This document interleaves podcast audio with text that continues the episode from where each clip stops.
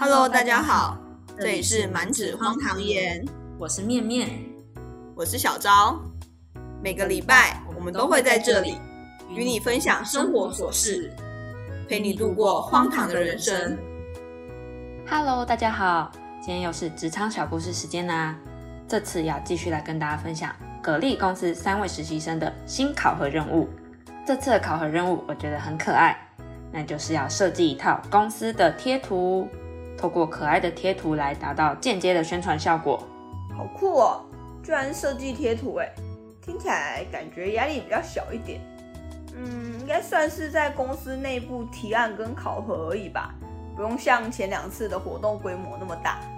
真的感觉有点像是中场休息的概念，虽然一样是要考核他们的企划能力，但比起前面的，应该多少比较放松一点吧。不过今天除了考核任务之外，其实他们还面临了一场职场危机。职场危机？哎，你不是才刚说这一次的考核比较轻松一点吗？真的是完全不给人放松听故事的机会哎。嗯，虽然这个危机有点悲伤，但我觉得算是职场中蛮常见的议题。我们等等也可以一起来聊聊对这件事的看法。如果是自己，会怎么面对这个危机？可能会怎么做之类的。嗯，我选择死亡。哎哎哎，不要这么悲观啦，没有那么严重。那这次的任务主要是考核他们对于品牌传播的掌控，还有创意发想的脑洞。贴图的规划是由实习生完成，设计的部分会有公司的设计师们去配合产出。其实格力以前就有公司的贴图了，但都是比较简单的问候类，像是早安啊、晚安等等。所以董总想借此机会产出更新、更能代表公司文化的贴图。之所以选择这个任务，是因为实习生们应聘的岗位叫做市场行销，而贴图本身就具有多重含义的表达功能，刚好可以考验他们对于传播和行销这件事的掌控程度。什么鬼啊！贴图瞬间变得好学术哦！天哪！讲到贴图，小昭平常会常常使用贴图吗？你比较喜欢有字的还是没字的啊？哦，我超爱用卡纳赫拉系列的贴图，兔兔跟批注真的是超可爱的啦！而且我喜欢有字的，刚好作者出的贴图也都是有字的，这样对我来说也蛮方便的，我就不用打那么多字啦。那面面你嘞？哦，我其实好像没有特别偏好哪一种，哎，只要是贴图都很可爱嘛。而且比起嗯嗯好哦可以这种冷冰冰的文字，我觉得贴图更有温度跟亲切感吧。嗯，不过有时候贴图好像也会被当成敷衍的象征啊。我有朋友就不太喜欢明确写字的贴图，他觉得跟打字的概念差不多，没有字的贴图才真正有图的感觉，比较可爱跟疗愈。但没有字的缺点可能就是容易造成误会吧。毕竟一块布就可以又像绿豆糕又像稿纸，同一张贴图在不同人的眼里解读应该也会完全不一样吧？我看到像块绿豆糕。的确啊，我有时候传文字比较少或者是意义不明的贴图给我妈的时候，她都会问说：“哎，这什么意思啊？” 幸好你妈都会直接问，不会造成什么沟通上的误会。那说回来，接到任务后，他们一样开始查找资料，开始发想。这时候如新就有点卡关跟丧气，因为他其实对二次元不太了解，没有太去涉猎这个领域。虽然还是会去做好该做的事情，但过程中就没有那么享受吧，也会有点力不从心跟迷惘。哎，突然好好奇如新平常的兴趣跟爱好，感觉他呃完全没看过脱口秀。然后也不了解二次元，该不会他其实不怎么用网络吧？我也超好奇的因为他确实不怎么用网络。平常小梁跟雨桐他们讨论时会提到一些热点的词汇，他都没有听过。我猜可能也是因为这样，让他开始怀疑自己，开始动摇在这里工作的决心。所以他决定找市场部的前辈聊聊。他跟前辈说，他每次的提案都是以消费者的角度去出发规划的。但最后董总选的方案似乎比较以员工为出发点，他渐渐的不知道任务的目标到底是什么，而且最后的执行总是跟规划的有所落差。也或许是因为他之前待的实习公司都是快消品，而格力是耐消品，行销的模式跟目标很不一样，让他不太习惯。讲到快销跟耐销，小赵跟大家知道这是什么意思吗？快销，像是保养品或者是食物吗？感觉听起来就是那种很快就用完的东西。那耐销应该就会是像家电、冰箱、冷气那种的，就是要好几年才会换一次的那种。嗯，没错，快销也可以说是民生的消费用品，就是消耗比较快的，所以在行销上会讲求短期的数据成长，可能透过推广后可以让更多人去购买自家的产品。而耐销呢，则更注重长远的宣传。市场部的方案是为了让消费者来认识格力，把格力放在心中。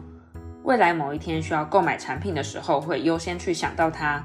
所以耐销品的行销工作，可能在短时间内不会看到明显的工作成效，比较容易让人因为缺乏反馈而开始怀疑自己吧。有道理耶，因为看不到成效，就无法知道自己做的事情到底对不对，很难有参考的依据，可能就会害怕自己努力错了方向。对啊，如新可能就是因为跟自己原本的想象落差太大。所以开始不确定自己想不想待在格力，因为耐销品对于市场行销的需求相对来说比较小一点，或者应该说他会更想要待在快消品的行销部门，因为比较容易看得到结果，可以感受得到自己在做的事情是有影响力跟改变的。嗯，感觉这是他个性使然啦，这也没有绝对的好坏之分呐。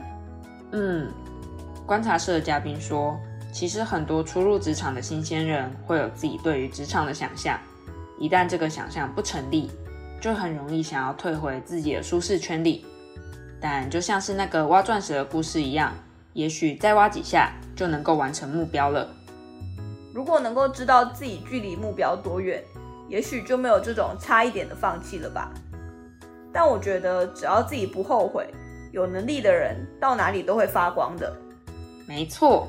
而且，就像我们上次说的，也许对回去舒适圈的那个人来说，这不是一种放弃，这只是他自己的选择，他喜欢就好啦。嗯，没错，开心就好啦。嗯，后来因为董总在拍摄格力的对外宣传片，所以实习生们就到现场去观摩跟拍一些花絮。拍完之后，董总把他们留了下来，算是简单聊聊天。毕竟这场实习考核之旅也差不多要结束了。所以董总想要了解一下他们对于在格力工作有什么想法，因为那时候接近农历的过年，董总就问他们都回哪里过年呢？结果发现他们都不是在地人，因此很疑惑他们为什么会想要来珠海来格力应聘实习呢？过半了，终于要结束了，好想赶快知道结果。虽然这样就代表有人要离开这个团队了。如新说，他是在学校的群组里看到招聘的讯息。然后制造业是他之前完全没有接触过的行业，所以想要来看看，也看看快消品跟耐消品有什么样的区别。小梁的话也是因为想要多接触各种不同的行业，因此才会选择来格力实习。董总听完之后单刀直入的问：“所以你们三个谁想留下来？现在告诉我。”哦，要求哦，董总真的很爱丢直球哎。不过他们应该都会回答想留下来吧。孟雨桐说，他还是很想继续跟董总交流，但他之后预计会出国读一年书，因为他大学不是行销专业的嘛，所以还是想去认真的学一学，再回来格力工作，想提升自己的专业水平。小梁说，他可能还需要继续上课，不过是线上课程，所以是能够而且也愿意来格力的。然后董总就问如新说：“你呢？”好可怕，感觉大家目光焦点都转过来了。好好奇如新会怎么回答哦。如新犹豫了一下，开始一边措辞一边小心翼翼的说：“他可能，他其实还是会想要留在上海。”董总就问他说：“那你想做什么行业和什么样的行销呢？”如新据实以告，跟董总说他想要做快消品的行销，而且是偏后台数据方面的。结果董总就跟如新说：“那我们这里刚好有最适合的位置。”算是一种邀请跟挽留吧，但如新还是面有难色，他就很真诚的告诉董总说，其实来珠海的两三个礼拜，他有点不太习惯，加上他家离上海比较近，所以他可能还是会想在上海找工作。虽然家人们不会介意，但他还是想要离家人们近一点。哎，董总对他超好的，哎，居然会为了留下他而给他类似的职缺。但如新也是很诚实，哎，就直接说自己不太习惯，然后想要去上海。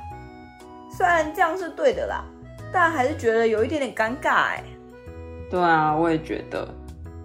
不过如新会这样说，是因为他觉得董总是真诚的在对待他们，所以他也要给董总一个真诚的回答。我觉得他这样真的很勇敢，也很棒。而且董总真的算很喜彩吧，因为他还是再挽留了如新一次。跟他说，我觉得这边有个很好的机会，要自己把握。这边机会还是比较大的，好难哦。毕竟被挽留就是一种肯定，而且我觉得如新自己应该也很煎熬吧。就即便他认为这个机会对他来说不是放弃，但难免还是会受到旁人或者是社会眼光的影响跟不解吧。也许吧，但我觉得如新真的是那种勇往直前的类型，我真的太佩服了。因为他一开始也是充满决心的想来格力实习，但来了之后发现跟自己想要的不太一样，也能及时止损。因为他觉得实习就是一种双向选择的过程，既然不太适合，那就换别家公司试试看吧。如新这样很棒哎，虽然不知道会不会这样让董总会有不愉快的感觉。哎，做选择真的好难哦。对啊，真的是选择困难症哎。但我觉得人生就是这样吧，当一堆选择摆在我们眼前的时候，真的很难去知道哪个选择会最好。我们能做的也就是选了之后，不管好坏，都要坚定的走下去，这样可能才会是最好的应对方式吧。嗯，我们要相信自己的判断，然后相信自己，不管走哪条路，都会到达目的地的。嗯，跟董总聊完之后，格力的人事部经理也来找如新聊聊了。如新还吓到跌倒了，如果是我，应该也会超紧张的，就有种突然被约谈的感觉。哎，天哪，消息也传的太快了吧？效率派的。人事经理问了如新他的实习感受以及对格力的看法。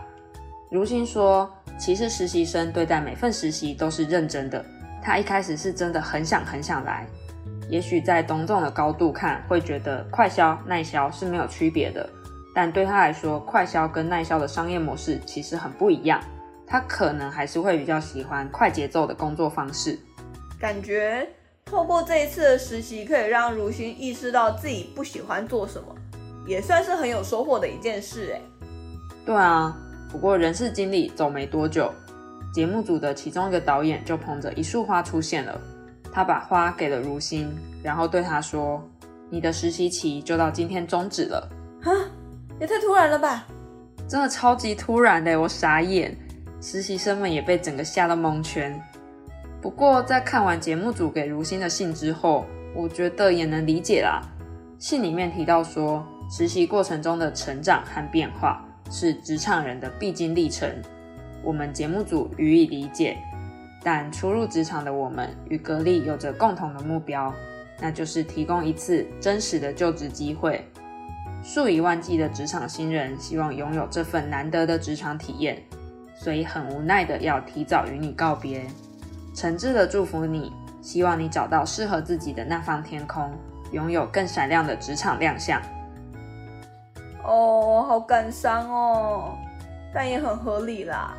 毕竟如新都已经表明了不会留下来了，那他如果还继续参加考核，好像也没有什么意义。如新也接受了自己选择的结果。但难免还是会悲伤，毕竟三个人共同奋战了二十一天，突然间就要离别，还是会蛮难过的。董总也来到了办公室跟如新告别，说出去闯一闯也好。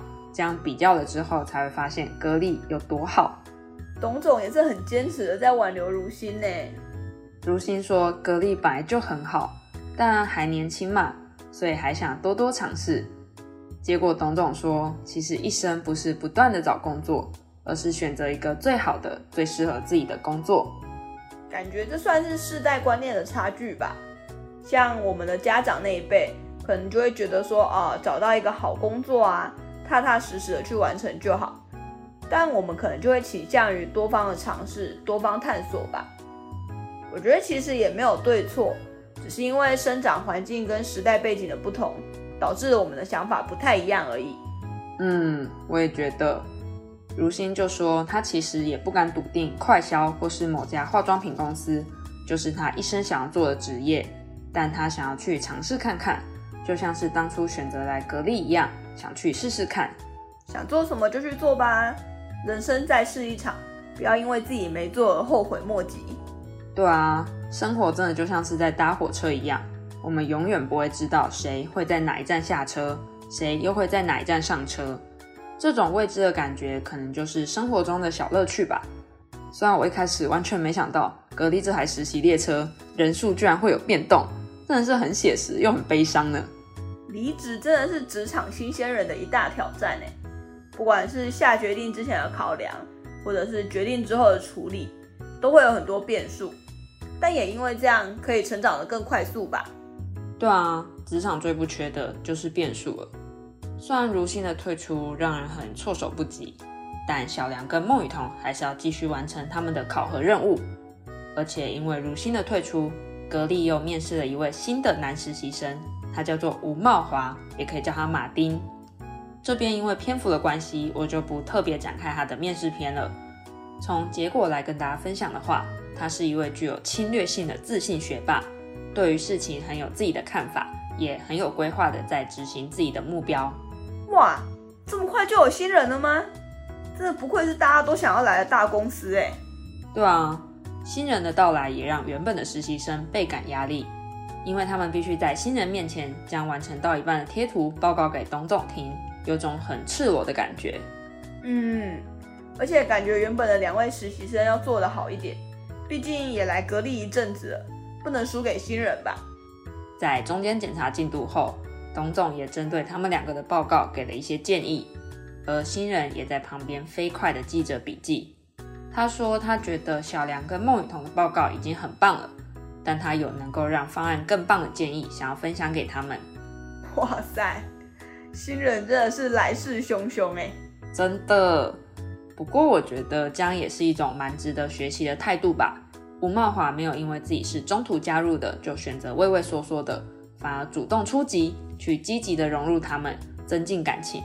因为他觉得竞争跟合作是可以共存的，即使他们是竞争对手，但最终的目标都是要做出让格力变得更好的方案嘛。所以透过交流去产生更好的想法，是一件很棒的事情。这种心态很棒哎。很舒服又很积极，我也觉得真的是很值得学习的实习生呢。那因为吴茂华的积极破冰，他们三个就一起针对贴图的制作开了个会。吴茂华从小梁跟孟雨桐的设计基础上去构思了一套完整的推广方案。因为他的专业主要就是在做战略布局，就是会从比较大的框架整体来看方案。比如说，他就以日本的熊本熊为例子。觉得可以参考类似的商业模式，先设计好整套的贴图角色，然后以短片广告去让设计好的角色出镜，被大众熟悉之后，就可以顺势推出周边商品和贴图，进而推广到自身品牌，达成董总想要让品牌年轻化的目标。嗯，他真的很积极诶，而且他的加入应该也会对小梁跟孟雨桐造成鲶鱼效应吧。就是让他们也因此更加积极，或者是更有危机感什么的。嗯，虽然多少会造成一些压力，但这就是能够让他们一起进步的动力吧。而且我其实很赞同吴茂华说的，好的想法就是要透过不断的交流才能实现。其实我觉得他提出的大方向都还不错啦，但我们的小梁同学就有一点不太同意。他认为现阶段董总想要的可能只是一套完整的贴图产出而已。并不是希望他们可以提出这种大框架的执行方案。虽然这个讨论有一点点无解，毕竟董总的心没有人可以猜测啊。但我觉得小梁讲的也不无道理啦。也许他们多做那么多未来的规划，董总也不见得就会喜欢。因为有些老板可能更希望员工好好的完成他交代的任务就好，不用自己过多的去延伸。哦，也是啦，感觉就是要跟老板多相处相处。才会比较好抓到他的工作节奏。嗯，不过我们还是要在此嘉奖一下小梁同学，因为他终于敢于提出自己的意见了。他觉得虽然对方比自己实力还强，但我们还是要勇敢的去表达自己认为对的想法，至少要去说出来。果然，鲶鱼效应很有用呢，有点小感动的感觉。我们一路陪着实习生们成长的感觉，在经历了这么多集的磨练，实习生们也终于开始有所成长了。之后，他们三个就各自去准备自己的 PPT 跟报告。小梁跟孟雨桐来到了会议室，把电脑跟 PPT 都先测试过了一遍。这时候，他们发现新来的实习生不知道去哪了。他们猜想他估计是躲起来准备放大招了吧？而事实上也算是这样。因为吴茂华自己找了一间会议室去模拟报告和润饰自己的稿子，而且他是脱稿报告哦，还会自己扮演董总去对自己提问，真的是将实战的报告模拟得很极致呢。同时也可以透过这个举动看出，他平常的能言善道并不是与生俱来的，而是透过不断的练习跟努力，才能将那些表现内化成如此自然的日常。天哪，好认真哦！难怪会说机会是留给有准备的人，真的。那接下来我一样一个一个简单介绍他们的提案给大家听。第一个报告的是孟雨桐，他设计了两个角色，葛小丽跟董小姐。孟雨桐结合了公司产品的特性，把产品跟人物做搭配，变成 Q 版的动态贴图。我觉得葛小丽真的超可爱的，而且因为吴茂华在开会时跟大家提过推广方案的建议嘛。因此，孟雨桐也做了一套贴图延伸推广的规划。那时候临近农历新年，所以他做了动态的抽签 GIF 档，想透过抽签结果去达到社交滚雪球式的传播。除此之外，他还做了互动式的问答影片，让大家根据题目去选取喜欢的贴图选项，进而得到不同的分数和结果，算是一个趣味的小游戏吧。但这个游戏反而让董总不太开心。因为他觉得分数跟选项之间没有特殊关联，也没有跟公司产品做连接，不能做这样纯娱乐的东西。董总真的是很严格哎，但也合理啦，毕竟是要代表公司的形象，确实需要有所连接或者是有延伸的含义。嗯，其实也没错啦。那第二个报告的是新来的实习生吴茂华，他准备报告的时候发现现场因为刚刚的讲评有一点低气压。所以他决定要用比较有趣的报告形式来缓解现场的气氛。不得不说，他本身的情绪渲染力和讲稿内容确实非常的生动好玩，就像是在听故事一样的流畅和吸引人。然后我们前面也提过嘛，他的专业领域是大方向的战略规划，所以他决定做一套线上加线下的方案。概念就是当顾客购买公司产品时，会赠送周边商品的盲盒，透过盲盒收集的活动。让顾客愿意持续性的购买公司的产品，而为了让董总更了解这个方案，他也将盲盒的盒子样本直接做了出来，在现场演示送货的情境给大家看。最后，他还说了这个方案的不足之处，以及未来可继续延伸发展的方向，就是希望能够结合更多的宣传活动，把东西推广出去，做出很棒的价值整合。我觉得他超级像在写论文的。因为最后一章不是通常就会写研究的不足啊，还有未来可发展的方向。哎，怎么感觉他超猛的啦？